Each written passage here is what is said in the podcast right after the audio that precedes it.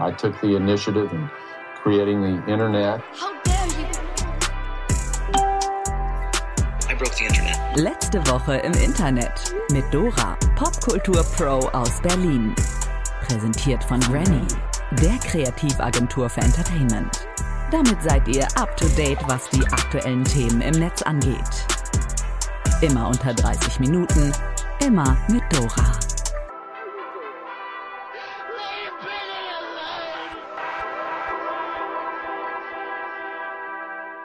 Hallo und herzlich willkommen zur 49. Episode von Letzte Woche im Internet. Wir haben uns lange nicht mehr gehört, ihr Mäuse. Das lag erstens daran, dass ich im Urlaub war, dann hatte ich Corona und ich weiß gar nicht, was noch alles passiert ist. Auf jeden Fall Shoutout an Dennis, der uns downgekeept hat und es gab trotzdem weitere Episoden. Und aber auch diese Episode ist so ein bisschen ungewöhnlich, weil ähm, ich bin im Bett. Mir ging schlecht, deswegen habe ich das Büro verlassen, musste Termine absagen, habe mich mit Schmerzmitteln vollgestopft und das heißt, wir wissen noch nicht so richtig, was beim Rest der Episode ist. Ich dachte, ich fülle einfach diese ein, zwei Stunden Leerlauf, super healthy, I know, mit der Podcast-Aufzeichnung.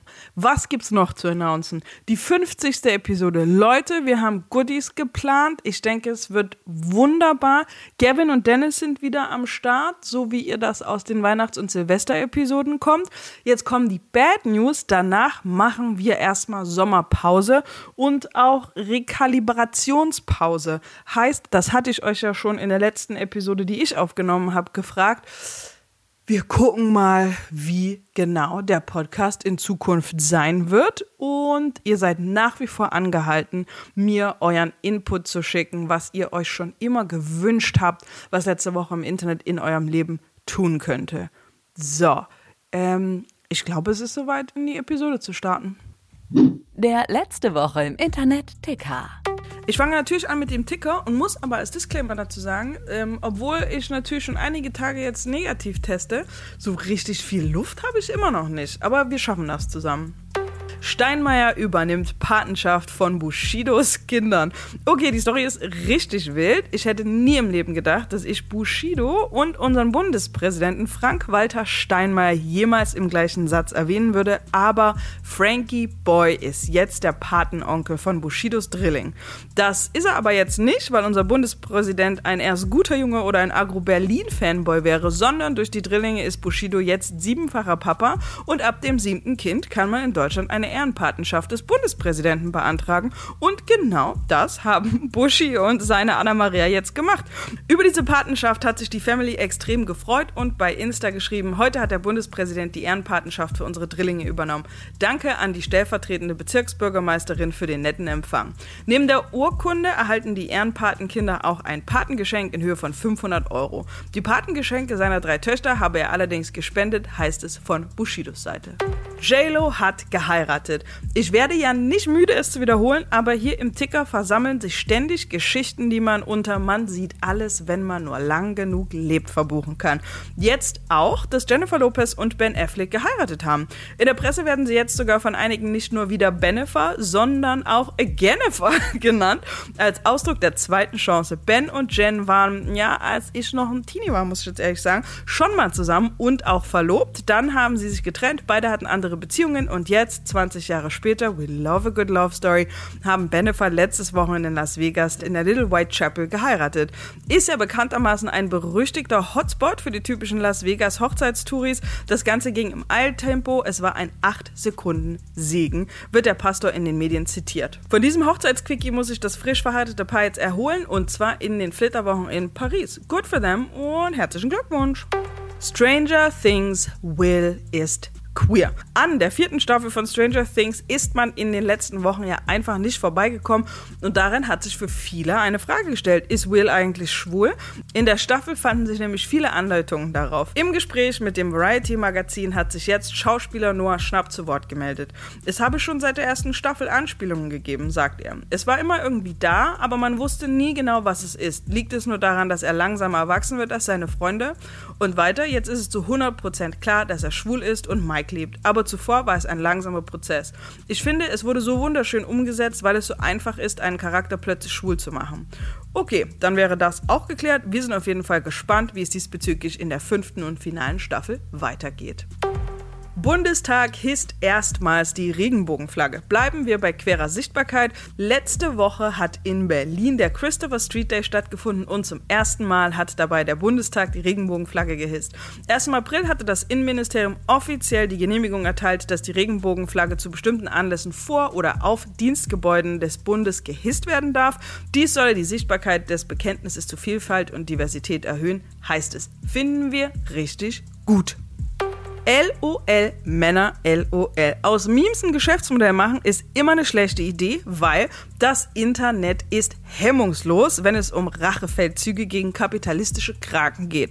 Wir erinnern uns an Geschichten wie dem Twitter-Perlenbuch, mit dem der Kress Verlag aus vielen, vielen Tweets ohne das Einverständnis ihrer UrheberInnen Geld machen wollte und das ihm im Anschluss reichlich um die Ohren flog. Und ungefähr so eine Geschichte haben wir jetzt auch wieder, denn der Begriff Männer LOL, der von feministischen Aktivistinnen in der Vergangenheit immer wieder unter Postings gesetzt wurde und teilweise sogar auf T-Shirts und anderen Merchartikeln landete, die dann zum Soli-Beitrag verkauft wurden, wurde nun von der Wiener Werbeagentur Jarl OG, okay, als Marke eingetragen. Das bedeutet zunächst, niemand darf nun noch Merchandise-Artikel mit Männer-LOL-Aufdruck verkaufen. Und schwupps wird aus T-Shirts zum guten Zweck für 20 Euro ein Online-Shop mit Shirts für 55 Euro und Ringe für 120 Euro.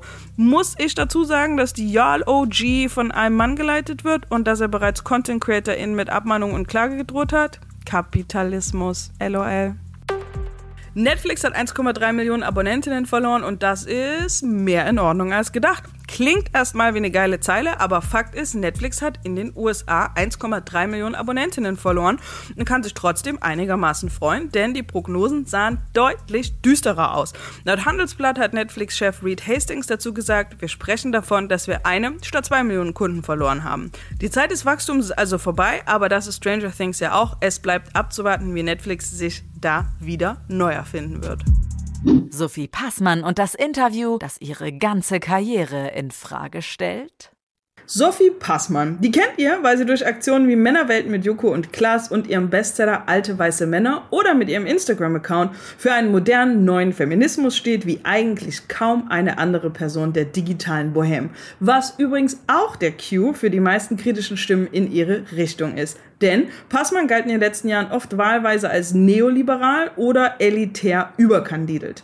Nachdem sie in den letzten Jahren vor allem mit bildungsbürgerlichen Aussagen von sich reden machte, ist das öffentliche Bild von ihr ein bisschen verrutscht, nachdem Passmann für eine Aldi-Kampagne das Testimonial gab. Aber so oder so, Passmann gilt eigentlich als junge Zukunft der intellektuellen deutschen Jugend. Jetzt hat Sophie Passmann für Amazon Prime Video erstmals für eine Hauptrolle vor der Kamera gestanden und begleitend dazu eine ordentliche Promotour abgelegt, die sich nicht nur aufs Cover der in allen Zügen rumliegenden DB Mobil brachte, sondern im Endeffekt auch ins Visier aufmerksamer Antirassistinnen. Denn im Interview mit der Schweizer Frauenzeitschrift Annabelle, in dem es ihr in erster Linie darum ging, dass sie die innere Zerrissenheit, ob eine sich intellektuell äußernde Frau auch in rein ästhetischen Kontexten Kontexten fotografieren und das dann posten darf, Soweit, so gut. Seltsam wurde das Interview dann allerdings, als das Thema auf ihre Außenwahrnehmung kam. Sie sagt, im Internet geht es darum, dass man dabei gesehen wird, wie man als Person eine Sache repräsentiert.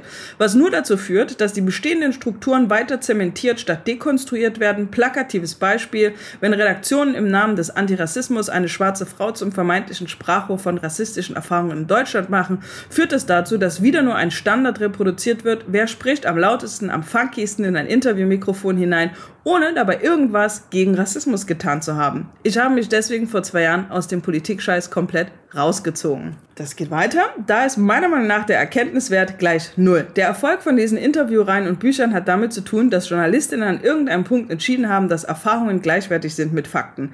Der Hashtag MeToo aber war eine aktivistische Aktion, die etwas angeprangert hat. Menschen, denen etwas passiert ist, sprachen darüber, was ihnen passiert ist. Die repräsentierten niemanden. Da bin ich direkt beim Lesen nochmal wütend geworden.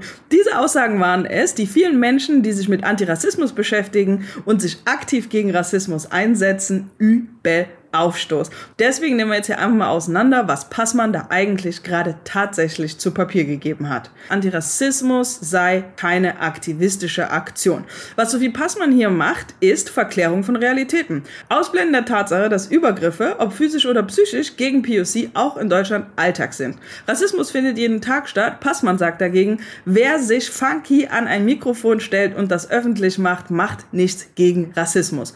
Eine schwarze Frau als Sprachrohr reiche noch nicht. Damit spricht sie Menschen ihre Rassismuserfahrungen ab und redet sie klein. Was wohl auch an der Tatsache liegt, dass sie hier von einem Thema spricht, von dem sie ganz einfach nicht betroffen ist. Zweitens, Annika Brockschmidt hat es auf Twitter passend beschrieben. Nach unten treten, aber von der Arbeit von BIPOC-Feministinnen profitieren und dabei Rassismus reproduzieren, das, was Passmann in dem Interview von sich gegeben hat, ist völlig daneben. White Feminists do better. Jesus fucking Christ. Peak Pick Me White Feminism vielleicht nicht überraschend, aber enttäuschend. White Feminism, also das Uminterpretieren von feministischen Zielen auf Grundlage von Zielen, die eigentlich nur weiße Frauen betreffen. Drittens, eine ganz spannende Zeile, die Passmann hier im Interview versteckt hat, ist eine, an der wir hängen geblieben sind. Ich habe mich deswegen vor zwei Jahren aus dem Politikscheiß komplett rausgezogen. Das alleine zeigt die Privilegien, die eine weiße Frau zwischen 20 und 40 in Deutschland hat, die POCs einfach nicht haben. Das Thema ignorieren, sich nicht damit beschäftigen. Im Nachhinein muss man sagen, hätte sie mal besser, da hilft auch das anschließende Statement nicht so richtig.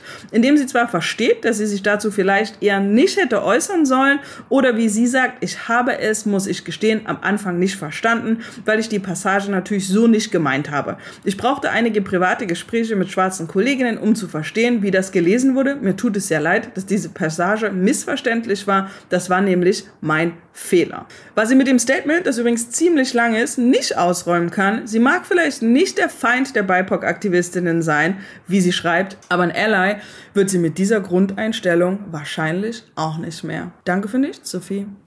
Die RBB-Intendantin und ihr gutes Netzwerk. Endlich mal wieder eine Geschichte aus den undurchdringbaren Tiefen komplizierter ARD-Anstalten, aber wir versuchen mal hier den Nebel zu lichten. Patricia Schlesinger, das ist die Intendantin des RBB. Aber Patricia Schlesinger ist nicht die einzige, die da etwas zu sagen hat, sondern im Verwaltungsrat des RBB gibt es noch den Vorsitzenden Wolf Dieter Wolf. Bitte keine Jokes an der Stelle. Und Wolf Wolf und Patricia Schlesinger, die haben sich in der Zusammenarbeit, so zumindest die Vorwürfe, ziemlich gut verstanden. So gut, dass sie gemeinsame mh, hm, Projekte angehen. Eines von denen war zum Beispiel das sogenannte DMH, das Digitale Medienhaus. Ein riesiger Glasbau in Berlin, der einige Redaktionen des RBB zusammenlegen würde. Und ein Bau, der mittlerweile etwa 185 Millionen Euro kosten soll. Und damit um ein Vielfaches teurer als geplant. Das Problem daran ist nur, der Bau wird jetzt wohl erstmal nicht kommen, bis, so der RBB, die Vorwürfe umfassend aufgeklärt sind, bevor wir neue Schritte unternehmen. Alle sollen sicher sein, an einem zweifelsfrei korrekt aufgesetzten Projekt mitzuwirken. Jetzt fragt ihr euch natürlich, hey, Moment mal, dass es teurer wird, habe ich verstanden, aber was denn für Vorwürfe? Nun, also folgendes. Es gibt nicht nur Wolf Wolf und Patricia Schlesinger in diesem Konstrukt, sondern auch einige Berater, die offenbar in persönlicher Freundschaft zu Wolf Wolf stehen und die in Fragen dieses Baus beraten haben. Sehr teure Berater. Aber dann gibt es dann noch Gerhard Spörl. Und Gerhard Spörl hat Beraterverträge bei der Messe Berlin für, je nach Quelle, zwischen 72.000 und 200.000 1000 Euro angenommen. Was die Messe Berlin jetzt damit zu tun hat, wir könnten ja mal den Aufsichtsratsvorsitzenden der Messe Berlin fragen. Ihr habt es wahrscheinlich fast geahnt, das ist natürlich Wolf Wolf. Oder die Ehefrau von Gerhard Spörl, Patricia Schlesinger. Ihr merkt, ganz schön viel Filz, aber das kann ja auch alles nur ein Zufall sein. Man kennt sich vor allem, weil ja auch das RBB Rundfunkorchester im ICC probt, das der Messe Berlin gehört. Bestimmt alles nur Zufall. Aber um es noch wilder zu machen, Patricia Schlesingers Gehalt wurde erst kürzlich um etwa 16 Prozent auf 303.000 Euro erhöht. Wer diese Erhöhung genehmigt hat, der Verwaltungsratsvorsitzende Wolf-Dieter Wolf. Markus Grimm bei Letzte Woche im Internet XXL. Eingefleischte Elvis haben es auf jeden Fall gemerkt. Wir haben Corona-bedingt auch eine kurze Pause mit den XXL-Folgen gemacht, aber wir sind zurück und in der neuen XXL-Folge haben wir Markus Grimm zu Gast. Er hat vor 18 Jahren Popstars gewonnen und ist dadurch in die Gewinnerband Nu Pagadi gekommen. Sweetest Poison kennt ihr sicher noch. Mit uns hat Markus darüber gesprochen, was da alles hinter den Kulissen abgegangen ist und ich sag mal so, es wird juicy. Es geht um Streitigkeiten und Beef innerhalb der Band, die so heftig waren, dass sie sogar zu einem Rauswurf geführt haben. Worüber Markus noch mit uns spricht, ist sein Outing, von dem ihm damals sämtliche Medienberater abgeraten haben. Zum Glück hat er nicht auf sie gehört und sein Ding durchgezogen damals war ich ja tatsächlich der, der Erste während so einer laufenden Fernsehcasting-Show, der sich geoutet hat. Das gab es mhm. vorher noch nicht. Und äh, ich habe davon nichts mitgekriegt, was auch okay war, weil ich habe es ja für mich getan in dem Moment. Ja. Und jetzt ist aber lustigerweise so gewesen, dass letztes Jahr 20 Jahre No Angels ja stattgefunden hat mhm. und wir re-released worden sind als Nupagadi auch und damit zum allerersten Mal überhaupt digital. Ja. So Spotify und Co. gab es vorher mit uns noch gar nicht. Und ähm, plötzlich aus aus heiterem Himmel schrieben mich auf Instagram halt dann ganz viele Männer und Jungs so Mitte 30 an, ne, die sich bei mir bedankt haben, gesagt mhm. haben, hey, dein Outing hat mich durch mein Outing gebracht, damals auf dem Dorf. Da war zum allerersten Mal neben den Berichterstattungen von RTL Exklusiv, wenn man über den CSD gesprochen hat und nur bauchfreie Tunden gesehen hat und meine Eltern deswegen Angst hatten, dass ich auch so bin. Da stand dann aber plötzlich so ein normaler, moppeliger Schwuler im Fernsehen und hat gesagt, hey, ich bin schwul, das ist meine Art zu lieben, Ende, mhm. Ende aus, so. Und ich habe jetzt 20 Jahre später also 20 Jahre nach den No Angels, beziehungsweise 18 Jahre Nupagadi, einfach eine Welle von Liebe gekriegt, was halt ja. halt nur Social Media ermöglicht. Das war die 49. Folge von letzte Woche im Internet. Ihr könnt euch auf jeden Fall schon mal auf die 50 freuen und dann ähm, hoffe ich nicht, dass ihr euch auf eine Pause von mir freut. Anyway, Anregungen, Ideen, Themen, Feedback zu wie der Podcast in Zukunft sein soll, bitte an letzte Woche im Internet at granny.de oder auf unseren Socials.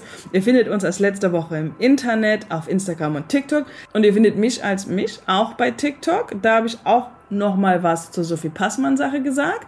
Und ansonsten seid lieb zueinander, vor allen Dingen im Internet.